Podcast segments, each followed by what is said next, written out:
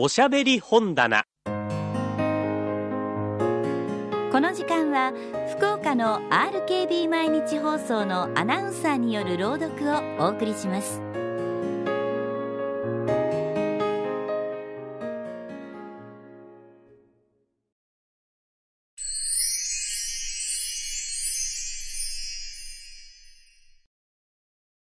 江戸川乱歩作お聖登場前編肺病闇の角太郎は今日もまた細君に置いてけぼりを食ってぼんやりと留守を守っていなければならなかった。最初のほどはいかなお人よしの彼も激憤を感じそれを種に離別を目論んだことさえあったのだけれど病という弱みがだんだん彼を諦めっぽくしてしまった。先の短い自分のこと可愛い子供のことなど考えると乱暴な真似はできなかった。その点では第三者であるだけ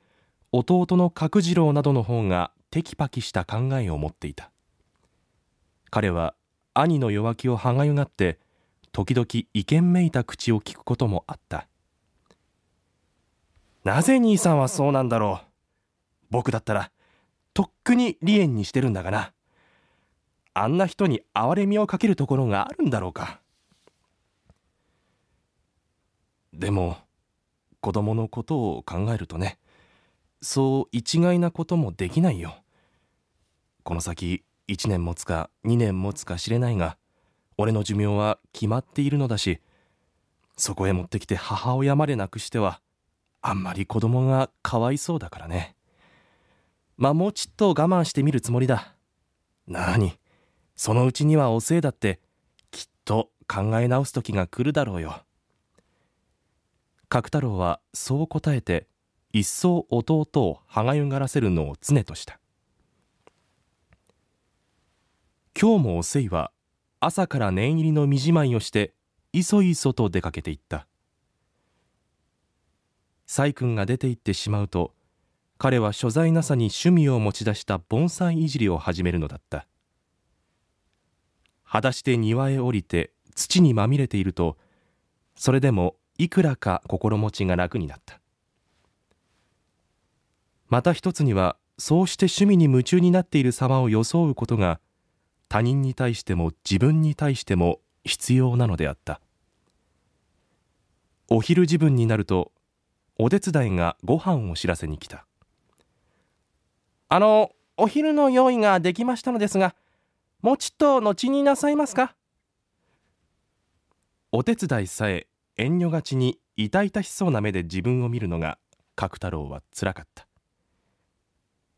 ああもうそんな自分かい。じゃあお昼としようか。坊やを呼んでくるといい。彼は虚勢を張って快活らしく答えるのであった。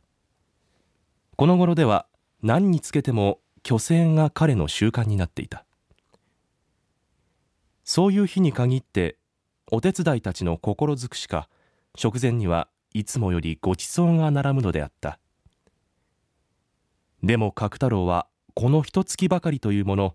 おいしいご飯を食べたことがなかった。子供の正一も家の冷たい空気に当たると外のガキ大将がにわかにしおしおしてしまうのだったママどこへ行ったの？彼はある答えを予期しながらでも聞いてみないでは安心しないのである。おじいちゃまのところへいらっしゃいましたが。お手伝いが答えると彼は7歳の子供に似合わぬ霊障のようなものを浮かべて「ふんと言ったきりご飯をかき込むのであった。子供ながらそれ以上質問を続けることは父親に遠慮するらしく見えたそれと彼にはまた彼だけの虚勢があるのだパパお友達を呼んできてもいい？ご飯が済んでしまうと正一は甘えるように父親の顔を覗き込んだああ呼んできてもいいがね。おとなしく遊ぶんだよ。父親の許しを受けるとこれもまた子供の虚勢かもしれないのだが正一は「嬉しい嬉しい!」と叫びながらさも快活に表の方へ飛び出していって間もなく34人の遊び仲間を引っ張ってきた。そして角太郎がお膳の前で用事を使っているところへ子供部屋の方からもうドタンバタンという物音が聞こえ始めた。子供たちはいつまでも子供部屋の中にじっとしていなかった。鬼ごっこか何かを始めたと見えて部屋から部屋へ走り回る物音やお手伝いがそれを制する声などが角太郎の部屋まで聞こえてきた。中には戸惑いをして彼の後ろの襖を開ける子供さえあったあおじさんがいら!彼らは角太郎の顔を見ると決まり悪そうにそんなことを叫んで向こうへ逃げていった。しまいには小一までが彼の部屋へ侵入した。そして「ここへ隠れるんだ」などと言いながら父親の机の下へ身を潜めたりした坊やそんなに暴れるのはよしにしてパパが面白いお話をしてあげるからみんなを呼んどいてやあ嬉しい。それを聞くと正一はいきなり机の下から飛び出してかけていった。パパはとてもお話が上手なんだよ。やがて正一はそんな困っちゃくれた紹介をしながら同勢を引き連れた格好で角太郎の部屋へ入ってきた。彼はそこでこの頃になく元気づいて子供たちの喜びそうなお話を思い出しながら昔ある国に欲の深い王様があったのだよ。始めるのであった。一つのお話を終わっても子供たちはもっともっとと言って聞かなかった。彼は望まれるままに二つ三つとお話の数を重ねていった。そうして子供たちと一緒におとぎ話の世界をさまよっているうちに彼はますます上機嫌になってくるのだった。じゃあお話はよして今度はかくれんぼをして遊ぼうか。おじさんも入るのだよ。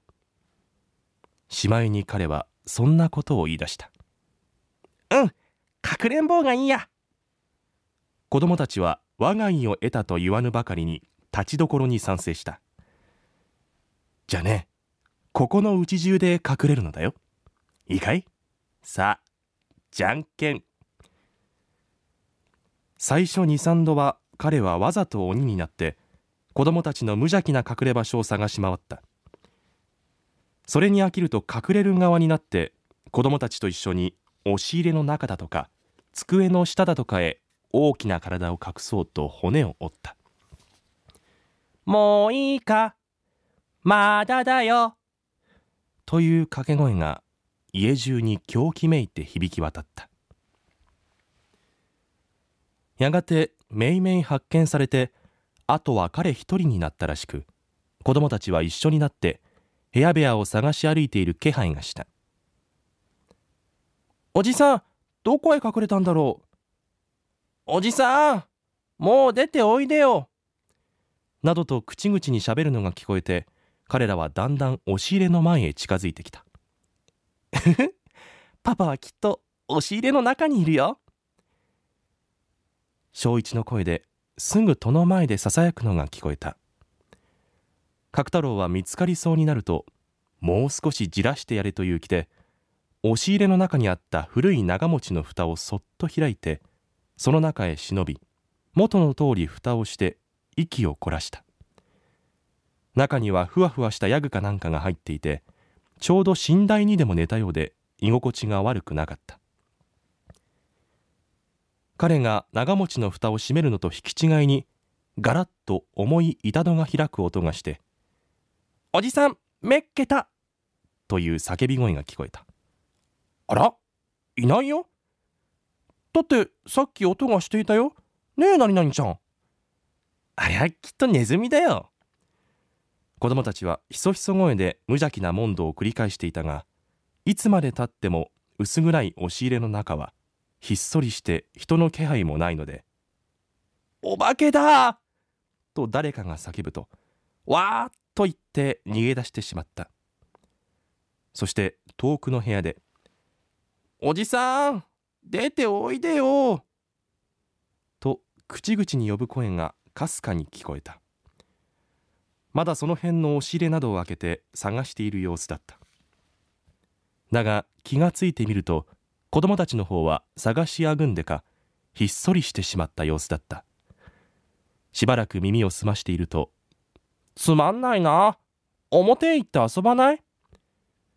どこの子供だか興ざめ顔にそんなことを言うのがごくかすかに聞こえてきた「パパちゃん!」小一の声であったそれを最後に彼も表へ出ていく気配だった角太郎はそれを聞くとやっと長持ちを出る気になった。飛び出していってじれ切った子供たちをうんと驚かせてやろうと思った。そこで勢い込んで長持ちの蓋を持ち上げようとするとどうしたことか蓋は密閉されたままびくとも動かないのだった。でも最初は別段何でもないことのつもりで何度もそれを押し試みていたがそのうちに恐ろしい事実が分かってきた。彼は偶然長持ちの中へ閉じ込められてしまったのだった。彼は大声を上げて正一の名を呼びながらガタガタと蓋の裏を叩いてみた。だが子供たちは諦めて表へ遊びに出てしまったのか何の答えもない。そこで彼は今度はお手伝いたちの名前を連呼してできるだけの力を振り絞って長持ちの中で暴れてみた。ところが運の悪い時には仕方のないものでお手伝いたちはまた井戸端で油を売っているのかそれともお手伝い部屋にいても聞こえるのかこれも返事がないのだ。彼はもがきながらかすれた声で罪もないお手伝いどもを呪った。息子の正一をさえ呪った。距離にすればおそらく20件とは隔たっていない彼らの悪意なき無関心が悪意なきがゆえになおさら恨めしく思われた。